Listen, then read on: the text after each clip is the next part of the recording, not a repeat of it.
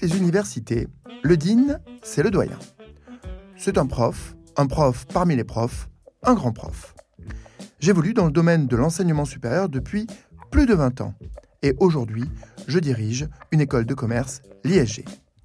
J'ai voulu permettre aux parents, aux curieux, aux étudiants et aux lycéens de mieux comprendre les coulisses et les enjeux de ce monde mystérieux qu'est la vie après le lycée. Je suis Thierry Sebag et je vous souhaite la bienvenue dans Confidence de Dean, le podcast qui décrypte le monde de l'enseignement supérieur. Certains arrivent à l'école avec des idées et des projets, et d'autres juste avec l'envie d'avoir des idées et de faire des projets. Dans ce nouvel épisode, j'ai voulu traiter de l'entrepreneuriat à l'école et de cette nouvelle tendance qui est celle de ces jeunes. Ils ont 17 ans, 18 ans, ils ont des projets et des idées plein la tête et ils se rêvent entrepreneurs. Avant toute chose, la première des questions qu'on pourrait se poser, c'est à quoi ressemblent-ils ces étudiants entrepreneurs qui, à 17 ans, fourmillent déjà d'idées? C'est d'abord des turbulents. Ils ont 10 000 idées à la seconde, des idées impossibles, des idées farfelues, des idées pas toujours légales légales. Euh, c'est le cas lorsqu'ils viennent nous voir et qu'ils nous disent voilà, on a imaginé un site où on pourrait noter les médecins. Euh, c'est bien, mais c'est pas complètement autorisé, voyez-vous. Et puis ensuite, c'est les touches à tout. Ils aiment tout. Ils aiment parler, surtout de leurs idées et de leurs projets. Ils aiment les chiffres, surtout quand ça rentre. Et puis, ils aiment la tech. Ça, c'est clair. Surtout quand ça permet d'économiser sur le travail de Pauline, la petite sœur. Enfin, ce qui est évident, c'est que les entrepreneurs jeunes, c'est des débrouillards. Ils sont câblés pour trouver des réponses à tous les problèmes. Quand on voit débarquer à l'école ces jeunes lycéens qui ont déjà des idées d'entreprendre, quand on parle avec leurs parents, ils nous disent Ah, vous savez, l'école, c'est pas toujours ça. Ils suivent pas forcément bien en cours, euh, ils voient pas forcément l'utilité des, cours, de ce qu'ils apprennent. Et puis en plus de ça, souvent ils disent Ben, je vois pas pourquoi je viendrai en classe quand ils n'ont pas tous la même envie d'entreprendre que moi.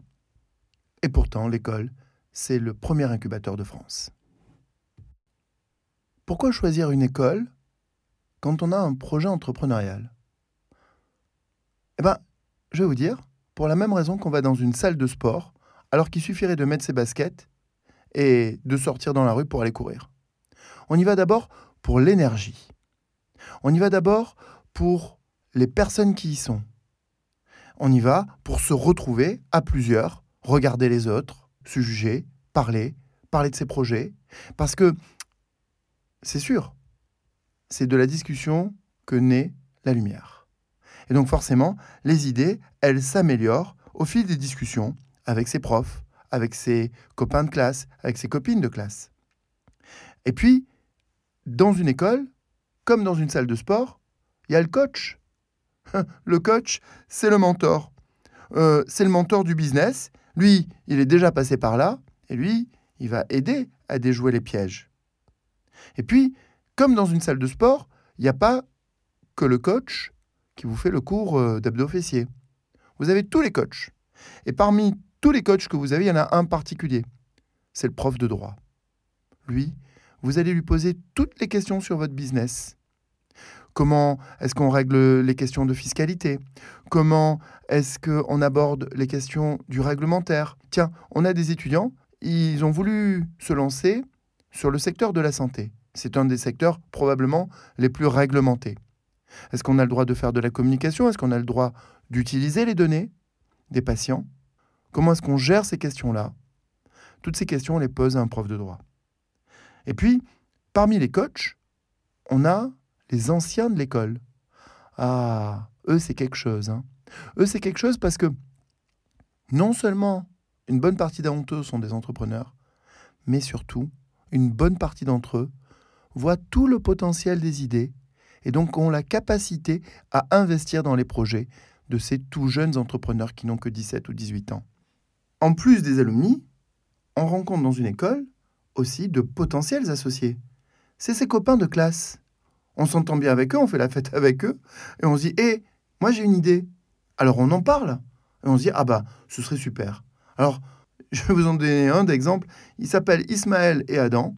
Ils ont eu plusieurs idées, ils ont monté plusieurs projets à l'école, ils ont fait des projets associatifs ensemble, ils ont créé le ski club à l'école, et ils se sont dit, on devrait monter une boîte pour travailler sur le recyclage des meubles. Et ils ont créé une société qui s'appelle Reborn, qui permet de recycler des meubles, tant pour les particuliers que pour les entreprises. Et leur boîte, aujourd'hui, eh ben, elle a commencé à décoller et elle cartonne.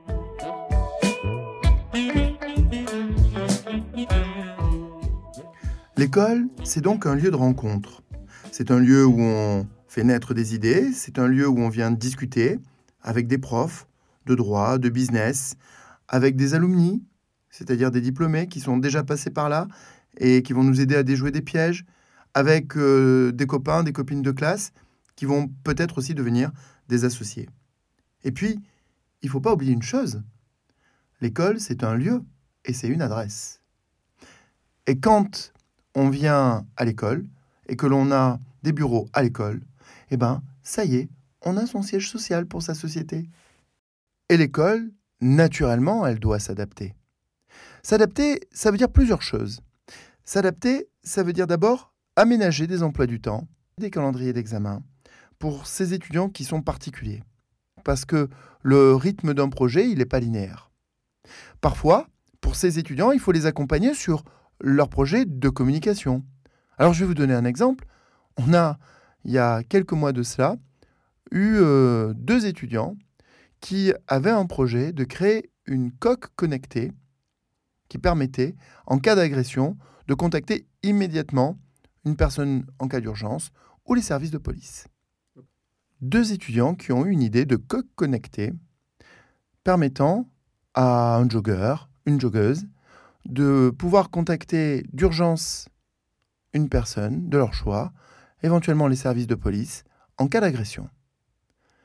Ils sont partis à Las Vegas et défendre leur projet au Consumer Electronic Show.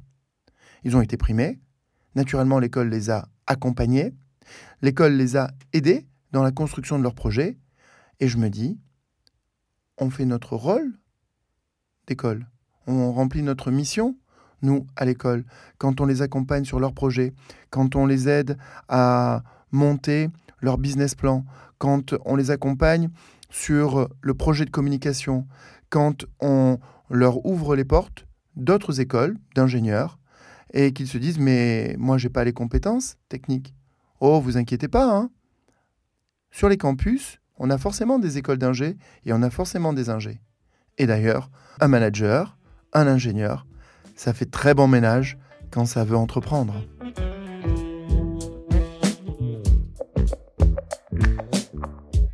Alors voilà, on arrive au terme de ce podcast consacré aux étudiants entrepreneurs. Ils sont turbulents, ils sont débrouillards, ils sont touche à tout. Ils veulent réussir, ça c'est sûr, mais ils comprennent bien que l'école ça sert parce que ça sert à avoir des idées, ça sert à améliorer ses idées, ça sert à benchmarker des idées, ça sert à rencontrer des personnes, des associés, des anciens, qui vont peut-être aussi mettre un petit peu d'argent au pot. C'est pas mal de mettre un peu d'argent au pot. Et puis, euh, ça vient trouver des solutions techniques, juridiques. C'est tout cela qui fait qu'aujourd'hui, les grandes écoles, le monde des grandes écoles, commerce et ingénieurs, sont probablement le premier incubateur de France. Voilà, c'était Thierry Sebag pour Confidence de Dean. Vous voulez plus de confidence Retrouvez-moi sur LinkedIn.